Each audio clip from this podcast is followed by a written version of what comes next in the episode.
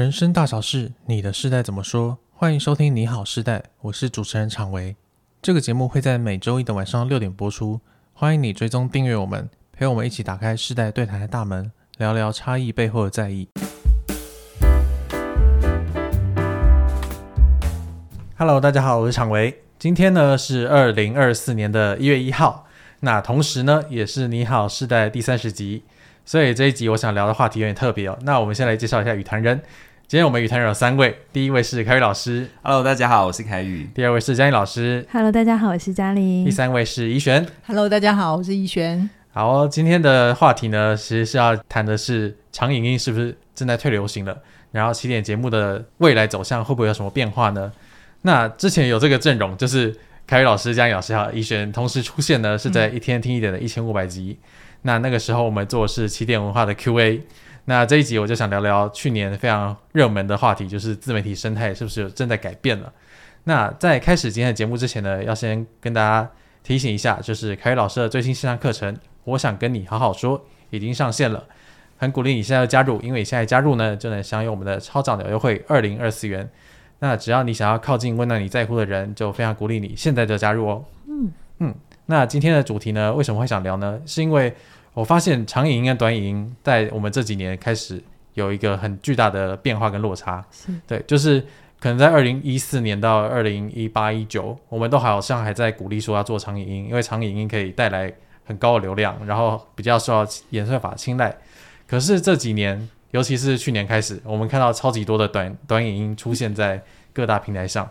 然后这些短影音都很吸引人嘛，它就大概十秒、三十秒就讲完一个故事、一个话题。嗯，那甚至各大平台也都在鼓励大家推出 Shorts 或是那个、嗯、对 Reels 这种东西，嗯、就是在这样的潮流之下呢，起点好像节目越做越长，就是我们的对谈节目开始动辄三四十分钟起跳，而且我们一天听一点单口节目，剩下一周剩下两天了。是，对，我就很好奇，哎，为什么起点现在正在繁衍算法而行？我们的节目到底怎么会越来越长呢？这需要很意外吗？我们不是一路以来都是跟。跟跟别人不一样吗，跟别人反着干这样子。因为我们的执行长就是非常的反骨，嗯、他都不喜欢跟做别人一样的事情。是，是这个原因啊。他他那个头上长角的，脑后有反骨这样子。嗯、对、呃，其实是这样哈，就是说我们一直以来都尽可能自我期许是一个日更的频道。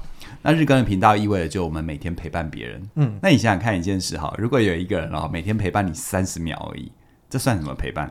那基本上跟你们家便利商店的店员，对不对？你家便利商店店员还超过三十秒啊！如果他结账慢一点的话，对，所以我觉得就陪伴的本质上来说，三十秒只能说混个混个脸熟哈，就是那个出门哈，大概跟你。呃，这个邻居刚好对门的有遇上，就这样子而已。嗯，他其实嗯，而且你的邻居某种程度你还是很确定他住在你对面，可能还有情感连接。那我们这种在网络世界的有没有？嗯，呃，这个真的要创造出一种陪伴感，其实要用不同的形式。那当然了，这个世界越乱，我们心就要越静啊，所以短影越多。等下等下，你你是把自己当金城武了吗？哎，差不多金差不多，我金城六。对，那那那所以当这个世界大家都在讲短影音，我其实那个时候就在想，那我们适合什么？我们适合短影音吗？嗯、其实我们有做一些尝试啦，就把我们一些内容截录一些片段，嗯、甚至于针对短影音去做一些录制。嗯，就后来发现哦，其实这一切不是我的错。不是我脑后有反骨，是我们的听众，是我们的听众跟我们反映，就他们喜欢听完整的论述，他们喜欢有一个完整的陪伴。然后我们三四十分钟，它大概就是一个从 A 点到 B 点，可能一趟捷运的路，一趟呃公车，或者是一趟散步的旅程。所以这样的概念是这样。那当然，我们以前。呃，就像刚刚常维说的，我们的单口节目大概一个礼拜有三到四篇以上，啊对谈大概两到三篇，可慢慢的演变到我们在二零二三年啊，刚过去的这一年，我们的单口呢大概一个礼拜只占两篇，其他的对谈节目增加到五篇，而且还有各种新的一个企划，而这样子做的一个结果是什么呢？好，我们跟潮流反着干嘛？好，嗯、结果当然是很惨喽。不是啦，哦，当然是很不错喽，吓我一跳。那那这个这个很不错，不是说不是说我们多么的伟大。我觉得某种程度上，大趋势是这样子没有错。可是我们只是因为我们相对愿意去理解，会愿意好好听我们说话的人是怎样的人，所以我们做这样的事情去配合或者去满足他们的需求。所以呢，如果跟去年同，呃，就是说二零二三年跟二零二二年相比，其实我们的流量其实不仅没有掉，反而还小幅的成长。所以虽然短影音是流行的，但是呢，我们的听众却不一样。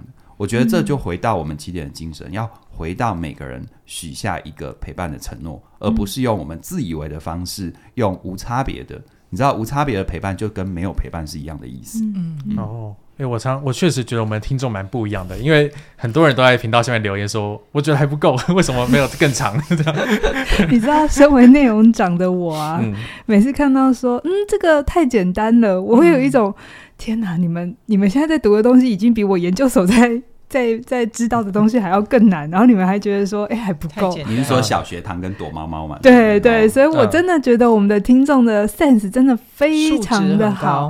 你给他太简单的东西，他还会跟你说这一集在哪里讲过喽，他讲的太浅，然后你就会有一种，嗯，就是身为内容长有一种被被打脸到的。我们跟学校的差别在于，我们只是不颁发学位而已。对 对，所以。我觉得就像刚刚凯宇讲的，网络的世界当然各型各样都有。那我们自己跟我们的听众这样子呃互动下来哈，虽然没有真的见面对面，可是我们看后台数据，真的我发现我们每个月都开月会，都看数字，越难的那一题那一集讲的越深刻。流量就特好，对，我们的听众超爱吃硬知识，很硬，越硬越好，真的牙齿都非常好。就是我都觉得有点困难了，为什么大家会愿意可以把它吃下去？真的是不容易。我觉得是因为在网络上，正是因为别人，因为短影音你没有办法承载这么多的知识点跟。一个完整的论述，所以他在别的地方找不到，自然人有这样的需求，他就会去找一个可以提供他的地方。那刚好起点可能刚好大家就觉得，哎，在这边的东西还蛮合口味的，嗯、然后就有点像是路家里旁边的面店，就会常常回来吃，常常回来吃这样子。然后每天都问老板说，你有没有什么私房菜？嗯、你会再拿更多的。所以我会觉得这是一个。那再来，我们会喜欢做对谈节目，就是有两个原因，一个就是说。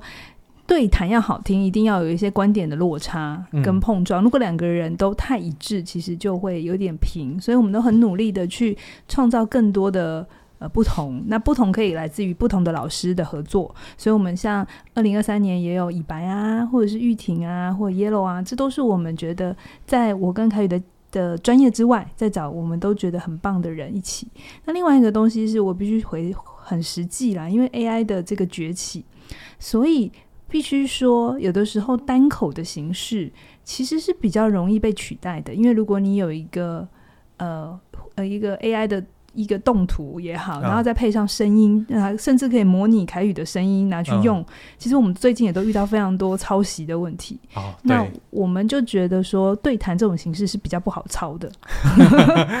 其实如果回到那个陪伴的本质哦，嗯，陪伴它有一个很重要的关键在时间。嗯，太短的那只能叫交代，那叫陪伴哦。所以我觉得还是符合我们真的想要带给大家的，就是陪伴。我们许下一个陪伴的承诺。哦，而且如果以我们自己的节目来看的话，其实一天听一点的单口就是我们的短影音啊。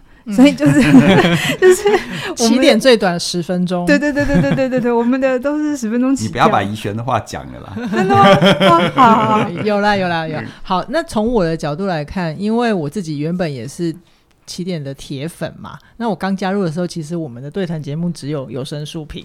哦，只有一个。对 对。然后我自己开始加入起点之后，我会觉得从。制作节目还有单口脚本的创作过程里面，我会我有一些心得想跟大家分享。就是我在创作单口脚本的时候，其实会有一点像自己以前在写戏的逻辑，嗯，就是我可以自己一个人干完搞定。就是我只要逻辑自洽讲完就好了，哦，就是比较不会有冲突或是落差的部分，你可以自己把它顺过去，这样。对对对对对。然后，而且我只要透过一些民间观察，即便不是我自己真身真实的体验，我也可以完成那个创作。嗯、是。可是等到二零一九年跟嘉玲开始做敲门的时候啊，我就觉得哇，那个很多人真实的体验，跟还有跟嘉玲在对谈里面那个很扎实的碰撞，它其实是在帮助我。长出更完整的逻辑链条。哦，好，那个逻辑链条，我觉得，呃，以前在戏剧的时候，并不是说没有逻辑链条，但是回到对谈里面的逻辑链条，它会更呃更扎实的帮助到我们。就是比如说，你今天在面对一个选择或一个决定的时候，你要做一件事或不做一件事，它往前往后想三步会是什么？嗯，我觉得这种思考是很能够对我们的人生是有帮助的。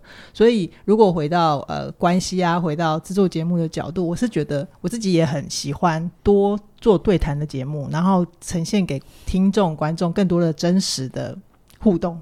哦，确、嗯、实，因为我之前当外稿作者的时候啊，然后到。后来近期点，我也是写了一阵子的单口节目，然后才开始做《你好，是在》这个对谈节目嘛。那我就发现我在做单口的时候，确实就是我只要找到一个好的材料，我就可以把它发展成一篇脚本了。但是在做对谈节目的时候，其实真的要考虑到更多，包括它的广度、深度，还有一些复杂性，甚至在这个磨合的过程中，我们也需要一点弹性。是，然后那个弹性才可以让听众觉得这个是更靠近人、更温柔的一个陪伴。嗯，对。那我就想现在来问大家，就是因为现在平台都很鼓励短影音嘛，然后我们到处都是有短影音。那如果起点真的就这样继续做声音节目，不做短影音，我们会符合现代人的需求吗？好，这是一个很棒的问题哦。每次其实不太知道要怎么回答，就会说这是一个很棒的问题。这是一个由执行长才能回答的问题，对，大家就默默把眼光朝向凯宇。他们如果我们有侧拍的话，刚刚那一刻所有人的目光都投向我。因为执行长说这样走就是这样走，是是是，听起来好像很霸道这样。好，我记得我们在呃内部讨论的时候，我提出一个很重要的观点，然后就是说我们在做任何的市场。区隔和诉求，那当然市场区隔跟诉求在我们内部的话，那如果我们投放到对一般人来说，我们在做任何的表达、做任何的陪伴跟靠近的时候，那么他用什么样的思考出发点，他用什么样的呃内在目标和我们的北极星而决定我们今天做什么事。好，如果以一般一般市场行销的概念，就是哦，我如何去找到我的 TA。也就是说，某种程度上，它是用一种排除法啊，太年轻了不要，太老了我不要，什么性别的我不要，什么取向的我不要，哦，然后慢慢慢慢慢慢聚拢到我要的是什么，谁是我想要诉求的，或谁是会喜欢我的东西，这在原则上都没有错，嗯，但是它有一个最大的错误在于，这样的市场区隔法，无论是正面表列还是负面表列，它有一个最大的危险，叫做。他把人刻板化，好像你代表了女性，你就等于女性的一切。但是谁说女性不能玩玩玩玩那个赛车？嗯，对吗？好，谁说男性就一定只能怎么样？对，或者谁说这个专业人士背景出身的就一定会喜欢什么或不喜欢什么？我觉得这没有错，这在市场行销学的逻辑是对的。可是，在人身上有问题。嗯，什么叫在人身上呢？今天你可能每天会看很多的短影音 杀时间，嗯，但是你也会有人生当中某些相对需要好好的被懂，或相对需要透过别人跟你说，促使你反思的那些时光跟片刻。也就是说，人是很复杂的。对，你可能会看那个八卦杂志，但你也会看大部头的书籍。嗯，你可能会读，你可能会读那个轻小说，嗯啊。或者是这个 BL 小说，但你也可能会读，你你可能也会读这个世界名著，是。它会存在一个人身上，是，所以我那时候花很大的力气跟大家分享说，我们到底是要诉求那百分之二十的人，还是要诉求人们心中的百分之二十？啊，这是完全不一样的哦。像一般的市场行销，就是诉求那百分之二十的人，嗯，因为你要诉求所有人，就等于所有人都不买单，嗯，你一定要去刻画出一个明确的个体形象，是。这叫诉求百分之二十的人，嗯，可是这样的问题我刚才已经讲了，而我们很努力的诉求人们心中的百分之二十。你每天有你的柴米油盐酱醋茶，你也有你的诗与远方，都重要也都不重要，关键就在于你可能有一些需求，你会先想要了解自自己，你可能在刷短语音的过程当中，突然意识到无比的空虚，有没有人可以告诉我，有没有？我在这个轻微忧郁的状况底下怎么跳脱出来，就会有提升你的心理免疫力。是有没有啊？或者是当我在看很多人的这个 shorts 的短片的时候，我还发现有没有他们说的每个都对，但是似乎就好像是我治愈朋友，我是一个大家都知道存在，但是没有人跟我有深刻的关系。嗯，这个时候我可能会去想，深刻的关系意味着什么？我需要做什么？或我需要具备什么素质？所以我们有，我想跟你好好说。嗯，所以你看哦，人真的很奇妙。你可以做那个最无脑的消费，但你也会做那个最深刻的投资。嗯，它会存在一个人身上，所以我们只诉求人心中的那百分之二十。而且透过这样子，事实上以整体的运营结构来说，我常常说外行人看数字，内行人看结构。嗯，二零二三年整个短影音的风潮大吹，就跟我们在大概二零一五那个时候开始 YouTube 大吹，后来一九二零 Podcast 大吹是一样的。那一定是当年的聚焦事项。二零二三的聚焦事项就是短影音，但是等于短影音能够创造最大程度的营收、获利或边际效应吗？对 YouTube 或对于这些短影音平台而言是，但对创作者不是。哦、啊，这里我就不要重复说了，因为你可以去搜寻各大呃在自媒体圈的 KOL，他们都分析过了。啊，短影音有诸多的在运营上面，尤其他们收入上面的限制。嗯，这就叫做外行人看数字，内行人看结构。嗯，那个。点击量那个数字当然是风风火火，大家都鬼料讨莫的时候觉得哦，怎么那么厉害？对，但是结构意味着什么？结构意味着其实以前我们做长影音，我们叫创作者，嗯，现在你认真做短影音，你叫做平台的打工仔，没有对错，它就是生态的改变，如此而已。一个环境越成熟，需要的打工仔就越多，关键在于我们问自己，我们要的是什么？嗯，是是哦。执行长果然回答的很深刻，所以深刻另外的意思就是公家半步大家听不对吧？执行长从 策略面回答，我从那个小白浅显一点的回答这样子。好，我自己对于到底有没有符合现代人的需求，说真的，我还真不知道。就是我，因为我觉得现代人是一个很大的括号，就是什么是现代人，连我自己都觉不觉得我是现代。我常常觉得我蛮古代的，就是我，我觉得我很老，然后我在做一个很年轻的事情。对，那所以我自己在做创作，因为我负责所有的内容嘛，所有内容都要经过我。我自己怎么看这件事啊？我比较比较不是用形式的方法来说，我要做长的还是做短的，我反而是看我要合作的对象，他他适合什么。他擅长什么，然后我让这个人有机会发展他最好的那一面，那我就觉得就会吸引到有一些人跟呃，比如说我跟怡璇合作里头，怡璇的民间观察超厉害的嘛，大家都发现怡璇超接地气的啊，哈，对。然后凯那个昶维的话，在很多时候世代的选题都选的很好，就是在网络世界，你对于新新世代的一个理解，常常就会跳脱出我跟凯宇的框架，因为我们两个就。嗯，对，我们就是比较比较。为什么突然沉默？对，他们不敢 接话，接不上话。吧对，所以对我来讲，应该我自己会觉得，我如果可以让一个人发光发热，我相信就会吸引到同样这样的人。嗯，他不用是全部的人，但他只要有这样的人存在。我觉得就好。那我我我我都跟呃内容部的同仁们都一直说，你们就认真生活，认真生活就一定会有题目。对对，嗯、所以我也没有在太太担心要做什么的问题，因为光是心理学的，你说人格的说法好了，你说哎讲过了吗？没有，我告诉你，人格的说法还可以。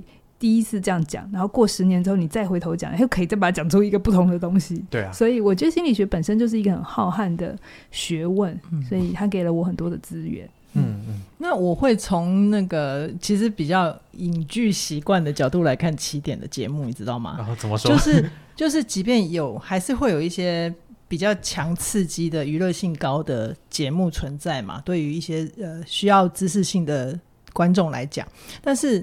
大家别忘了哦，我们我们长久这么多年以来，一直有一些戏剧可能是比较洒狗血、八点档的，但是一定也都会有那个时代。比如说啊，我现在要讲一些比较老的，就是就是呃，像日本有一个长寿剧叫做《冷暖人间》，哦，然后还有一段子是。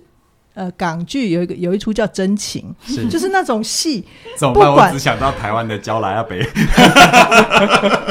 好了，但是我要说的是，并不是说我们现在这么喧哗的时代就没有很很那种淡淡的温如水的温情的戏。像最近不是有一出很红的叫做《葬送的芙莉莲》。对对对对对对对，他也是那种，终于把名字讲对了，对，是玛丽莲。你你就讲对就好了，不要再强调错的。好，葬送的福利莲，他其实也是在强调一种新时代的对于友情羁绊的新的诠释。所以我想说的是，起点就是这样的存在。无论你在什么样的时代，我相信我们的存在其实是阳光、空气、水。哇，本上本上写的很好，要不要把本上那一句念出来？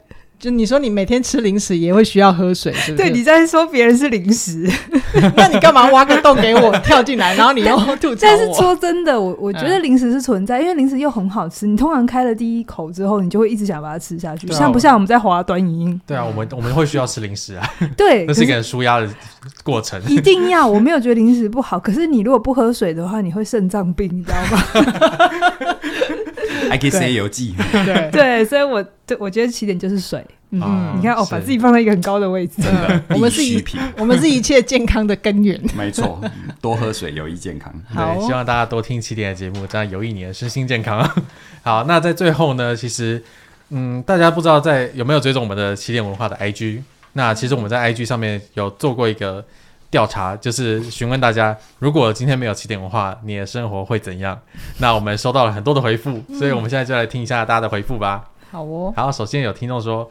他在晚上吃饭，如果没有这个世界没有起点文化的话，他在晚上吃饭或闲暇的时候就没有节目可以听，少了一个可以增加思考方向的地方。所以起点是拿来配饭用的。哎，对，真的 真的很好配饭。真的吗？真的不会觉得？我看很多人吃晚餐都会配起点啊，因为就是吃晚餐下班之后就是刚好一个人的状态，哦、然后你有一个声音在旁边陪伴你，嗯、然后可以滋润你今天疲劳的身心。非常的好啊，对啊。你原本想说会不会消化不良？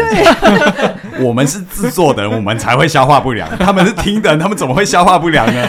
你写嘞？我有听过学员跟我说，每次他听起点的东西的时候，他会觉得要做好，然后拿纸笔，因为就会觉得有什么东西被写笔记，是不是？要更衣沐浴净身就对了。就是还要分个香。下下下一个，下一个。再来有人说，他会觉得他自己变得不够柔软，然后没有智慧去处理事情。嗯，很厉害。对，然后也有人说他会觉得自己没有办法静下心来思考，因为他每天早上听起点都是开始一天的起点。哎，这这倒是，这倒是哈。很多人，因为我们虽然是晚上六点呃的更新频率，但很多人他会在隔天在交通的时候对来听这样。大家就依照自己喜好的时间来听。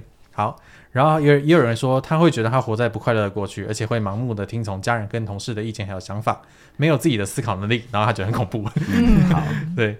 我觉得这个也是不错，就是很好成长，因为当你可以判断跟思考的时候，嗯，也是帮助你人生前进的方向。然后也有人说呢，他在一些很需要陪伴的时候，就只能独自承受了。哦，真的是回到那个我们的初衷，许下一个陪伴的承诺。是。然后还有有人说，他觉得他自己会钻牛角尖、僵化思考，过得很辛苦。哎，陷入泥沼的时候，他会觉得起点是他们的人，他的人生导师。此生能遇到起点，感觉真的很棒哦。我们此生能够遇到你，感觉也很棒。谢谢。嗯，好。然后也有人说，他觉得他自己的思想会越来越狭隘。或者说，他觉得他大概就没有我了，因为觉得起点是他黑暗中亮起的蜡烛。我觉得好具象啊！对啊，我觉得，哎，我们没有要宗教化的，好像有点。我觉得他的蜡烛就是还真的，真是嗯，有一种时代感的存在。然后有人说，他觉得他会活得不明不白。他其实都有自读心理学，但他觉得自己一直读错了方向，所以他很谢谢我们。哎，确实，哎，这也是在我的朋友圈里面我常听到的，就是他们对心理学的理解。请问他们走去哪里啊？就我我听起来比较像是精神医学那一方面的心理学，或者是很多人接触心理学可能是接触趣味心理测验，关键字是趣味，不是，就是他会有误解，因为因为其实心理学它发展这么多年哦，它其实是有呃直性量化两个不同的取向，都有它各自研究的逻辑跟哲学。那我觉得它既然是一门学科，其实某种程度上它是需要。用一些呃更正确的角度去看待它，不然很多有一个那个偏见嘛，就看哎、嗯欸，我读心理的。你是不是知道我在想什么？我们心理不是这样啦，我们不是通灵啦。对啊，我们是通灵啦。对啊，那那是在宫庙的训练比较有可能，不是心理学的训练。对，嗯。然后再来有人说，他如果没有遇到起点的话，他可能在三十四岁的今年还是一个巨婴。然后他说，这个大概是从两岁成长到高中生的差异。啊，心心理年龄到了高中生的感觉。对，哎，我觉得这个很很很具象化，就是他知道自己的心灵有很明显的成长。然后再来就是有人说他会继续活在自己的幻想里面，看不清人情世故。嗯、那也有人说呢，他觉得他的生活其实不会怎么样，但是呢就会像一如往常的生活着，只是多了起点呢，他的生活有更多的想法跟期待。哎，这个我蛮喜欢的，因为我我们并没有企图好像好像因为我们怎么样大大的改变所有人，因为我觉得这种心情或许我们真的改变了一些人，但是这种心情会太过自大，嗯，太过。少了一个面对世界的谦卑的身影。是好，那当我们不认为我们要去要去改变什么多伟大的事，我们只是一个陪伴，只是让大家在生活当中去看到一个不同的可能性。我觉得它会是一个呃，从好像我要站在你前面，变成是我站在你旁边。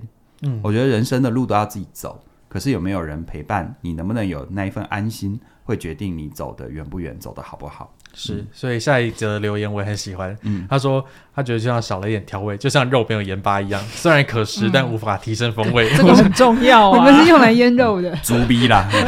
对，就是其实肉有原味，可是有盐巴之后会更好吃，更更有那个滋味。OK，所以我们是玫瑰盐还是海盐？我们是提味的盐。好，好。然后有人说没有起点的话，他可能看事情的想法不会改变。他觉得原来心理很难，不是一件简单的事情。嗯，对，嗯。然后也有人说，就是像早上起来节没有节目可以听啊，生活少了一点乐趣，或是他会沉浸在那个悲伤里面走不出来，情绪的起伏需要更多时间的缓解。然后最后有趣的就是有人说他不会告白，如果没有、哦、没有起点的话就不会告白了。这个是我最喜欢的。他有没有成功？不知道，不知道。但是他勇敢说出来了。对对，对，其实生命哈不是得到就是学到，他有告白哈，至少他生命不会留下遗憾。嗯，对。要不然哪一天有没有过了几年自己夜深人静，当年我为什么没说？杀人不过头点地，我说了就有机会，不是吗？对对，留这个言的网友们，记得如果你有听到这一集，网友们是有几个网友留一个这个言的，请请你来告诉我们有没有成功，因为我蛮想知道的。但是我看完这些留言之后，我发现，哎，起点真的陪伴大家走过很多人生，不管是重要的时刻还是平凡的时刻，好像起点都至少在大家的心中有一个很深远的。呃，地位或是一个影响力，然后我觉得这是看到之后很感动的，嗯、因为这让我知道，哎，原来我现在在做这个节目是很有意义的，嗯、对人是有帮助的。嗯，我们是阳光、空气、水，而且我常常跟我们的同仁，无论他在哪个部门负责什么工作，说，其实我们今天做这件事情，我们已经超越很多很多很多对他人有贡献的职业或位置，我们的这些东西是可以透过时代的工具。啊，不管是自媒体还各方面是放大的，嗯，这个是我觉得做这件事最有意义的地方。嗯、多少人在他生命当中就在悬崖边的那一刻，可能因为我们不预期的一段内容的相遇，把它接住了。嗯、啊，这是我常常听到，我觉得很感动。嗯、是，我觉得起点其实真的是陪伴我自己。开始在起点工作之后，我觉得起点也成为我生活中很重要的一个部分，甚至它是一个，也是一个很温暖的陪伴。就是我在听。老师们的其他节目，或是呃其他来宾做的节目的时候，嗯、我都觉得哦，原来我从来没有想过的事情会在这个节目被听到，而且我有很多的成长跟很多启发。嗯、那我在想，如果起点是你生活中温暖的陪伴，那我们其实也很希望你把这份温暖传递给你身边所有有的人，对，嗯、然后甚至跟大家分享起点文化这个频道的存在。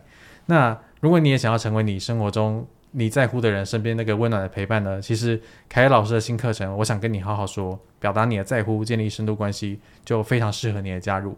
那在这门课程里面呢，你其实就可以知道说，哦，原来我可以用这样的姿态、这样的语言去靠近、去温暖那些我在乎的人，让他们可以知道我的心意，但同时我也不扭曲自己的心意。那现在这门课程呢，从即日起到一月十八号的晚上九点，你都可以享有我们的超早鸟优惠价二零二四。所以很期待你在这个新的一年加入凯宇老师的最新线上课程。我想跟你好好说，让你跟你身边在乎的人、重视的人好好的说话。嗯，好，那今天世代节目就聊到这边了，期待下周一晚上六点再跟你聊聊有趣的话题。拜拜。拜拜。